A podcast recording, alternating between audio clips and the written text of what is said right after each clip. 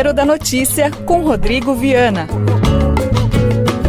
Uma produção do Brasil de Fato. Coloque o forno na temperatura máxima, porque essa foi a condição do Brasil na última semana, um calor infernal. Aí tente misturar bolsonarismo com lava-jatismo. O resultado será uma massa disforme. Nem pense em utilizar temperos já estragados. Youtubers, astrólogos, terraplanistas, pode jogar tudo isso fora. Aí convide três amigos para o almoço, chefes dos três poderes. Quem ficar de fora desse mexidão vai reclamar um pouco, mas faz parte. Essa é a receita da semana. A extrema-direita se recicla para resistir às turbulências. Está começando agora mais uma edição do Tempero da Notícia. Receita da semana. Com esta semana, o Brasil viveu uma das maiores ondas de calor da história. A temperatura ferveu, especialmente no centro-oeste. Temperatura recorde em Cuiabá, capital de Mato Grosso, também Mato Grosso do Sul, Tocantins, Goiás, Distrito Federal. O calor chegou até Minas Gerais, interior de São Paulo. Na cidade de Lins, no interior paulista, quase 44 graus é o recorde histórico para o estado de São Paulo. O recorde anterior era de 1933. Bom, ferveu a temperatura, ferveu também a cabeça dos bolsonaristas raiz. Malafaia choramingou, o Caio Coppola reclamou na CNN, o Olavo fez o que sempre faz, xingou muito, e a Sarah Winter chorou chorou. Tem horas que eu só queria gritar e gritar e gritar e gritar para alguém me ajudar mas não existe esse alguém. Tem que resolver os meus problemas. E não tem Bolsonaro para ajudar. Não tem Damares para ajudar.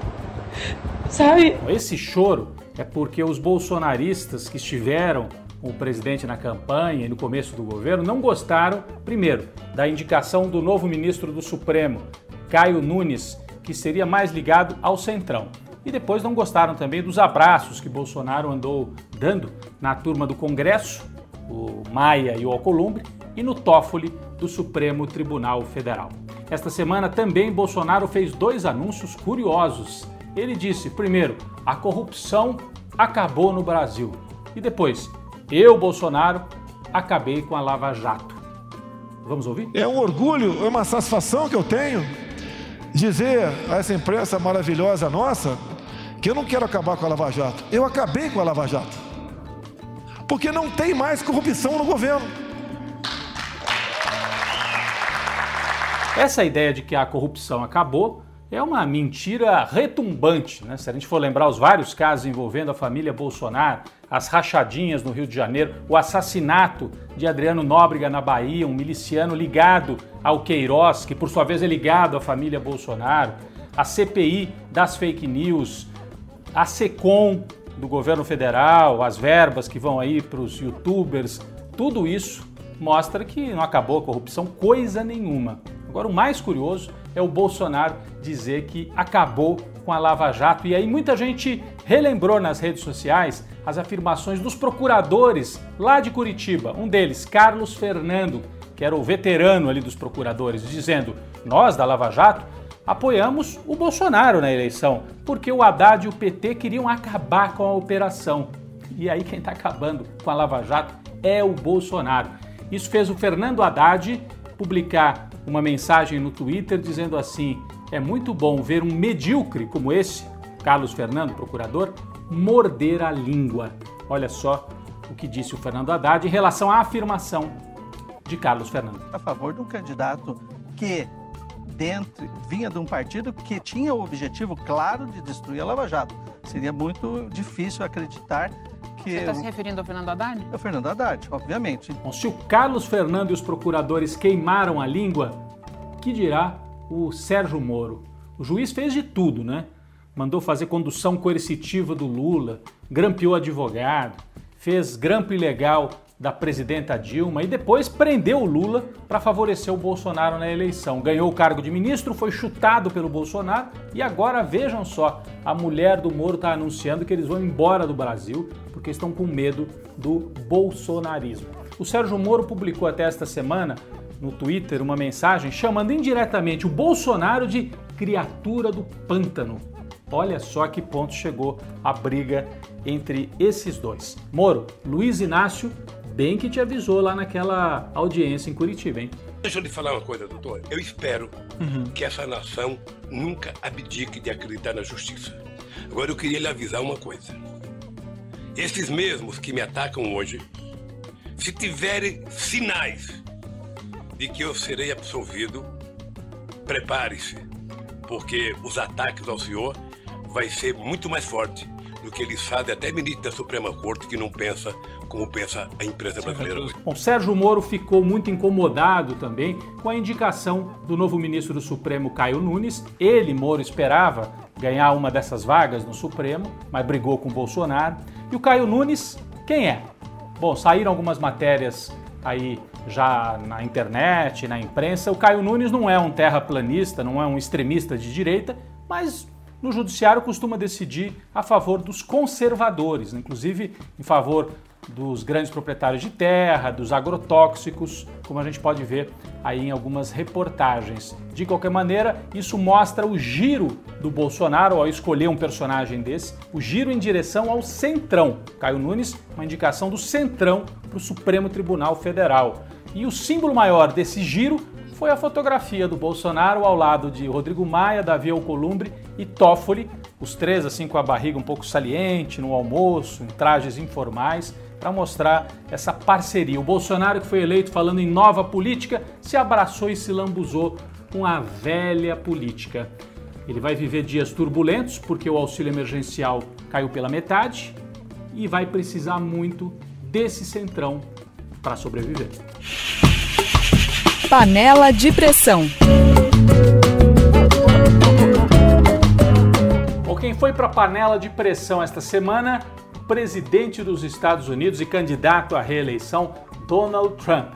Depois de uma atuação desastrosa no primeiro debate contra Joe Biden, o Trump apareceu sempre interrompendo o adversário, interrompendo o mediador do debate, uma postura muito agressiva. Depois desse debate, ele anunciou que estava com Covid-19.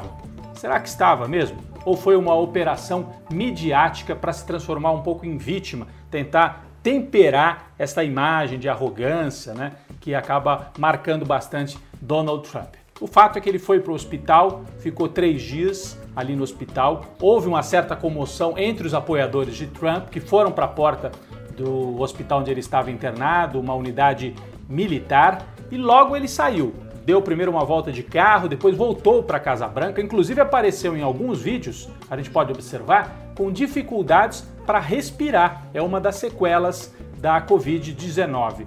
Isso pode ter ajudado o Trump com os apoiadores dele, mas entre os independentes, os eleitores independentes e indecisos, não ajudou em nada. Não ajudou em nada porque essas idas e vindas em relação à doença e à pandemia atrapalham ainda mais a imagem de Donald Trump. Ele que menosprezava a pandemia de Covid-19, muito parecido com o que o Bolsonaro fez aqui no Brasil. Então agora ele vira vítima, então era sério, o problema é sério. Então ficou uma imagem muito contraditória. Isso aparece inclusive nas últimas pesquisas.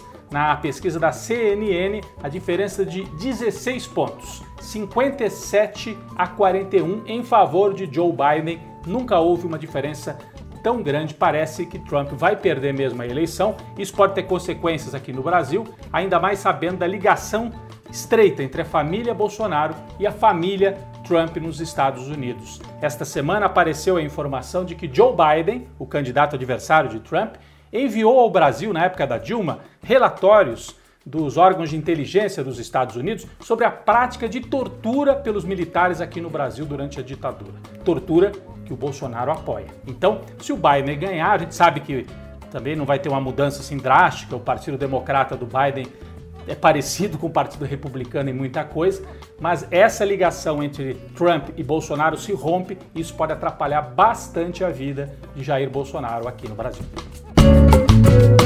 Sobremesa na sobremesa essa semana, nós vamos ficar no campo da literatura. Primeiro, eu vou indicar esse romance argentino do Ricardo Pilha, um autor já falecido. Essa aqui é uma edição em espanhol, mas também existe em português, Respiração Artificial. Conta a história de um escritor que vai em busca do tio, que mora no interior da Argentina. E aí ele descobre que esse tio é obcecado por dois personagens. Primeiro, um líder, uma espécie de um caudilho lá do interior da Argentina, e também um outro personagem do século XIX, Henrique Osório, que teve um papel importante nos primeiros anos, logo depois da independência da Argentina. Esses três tempos vão se misturando no romance e às vezes a gente nem sabe direito de quem que o Ricardo Pilha está falando. É uma forma de narrar muito engenhosa. O Ricardo Pilha, além de romancista, era professor de história na Universidade de La Plata, na província de Buenos Aires. Então também tem muito aqui da história da Argentina. É considerado um dos principais romances da literatura do nosso país vizinho. Gostei muito. Fica aqui a indicação do Ricardo Pilha, já falecido, Respiração Artificial. E para não dizer que não falei de Espinhos, um livro brasileiro, Combate nas Trevas, de Jacob Gorender, um escritor marxista. Aqui não é romance, né? É um ensaio sobre a luta armada no Brasil. As organizações de esquerda que lutaram de armas na mão contra a ditadura militar. Eu li esse livro aqui nos anos 80 e ele foi relançado agora pela editora Expressão Popular, uma edição muito bacana, tem várias fotografias também.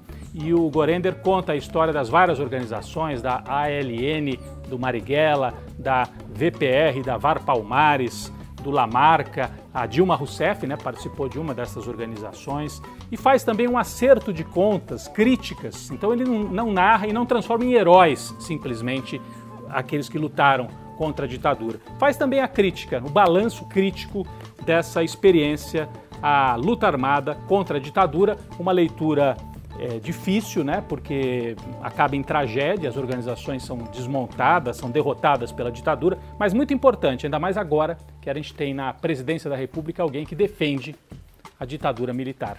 Fica como sobremesa para as próximas semanas. Você ouviu o programa Tempero da Notícia com Rodrigo Viana. Uma produção do Brasil de Fato. Você pode assistir essas e outras edições na TVT. Ouça também nas principais plataformas de podcast.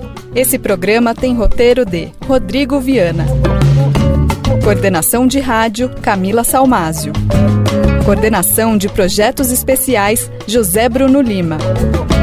Direção política Beatriz Pasqualino e Nina Fidelis.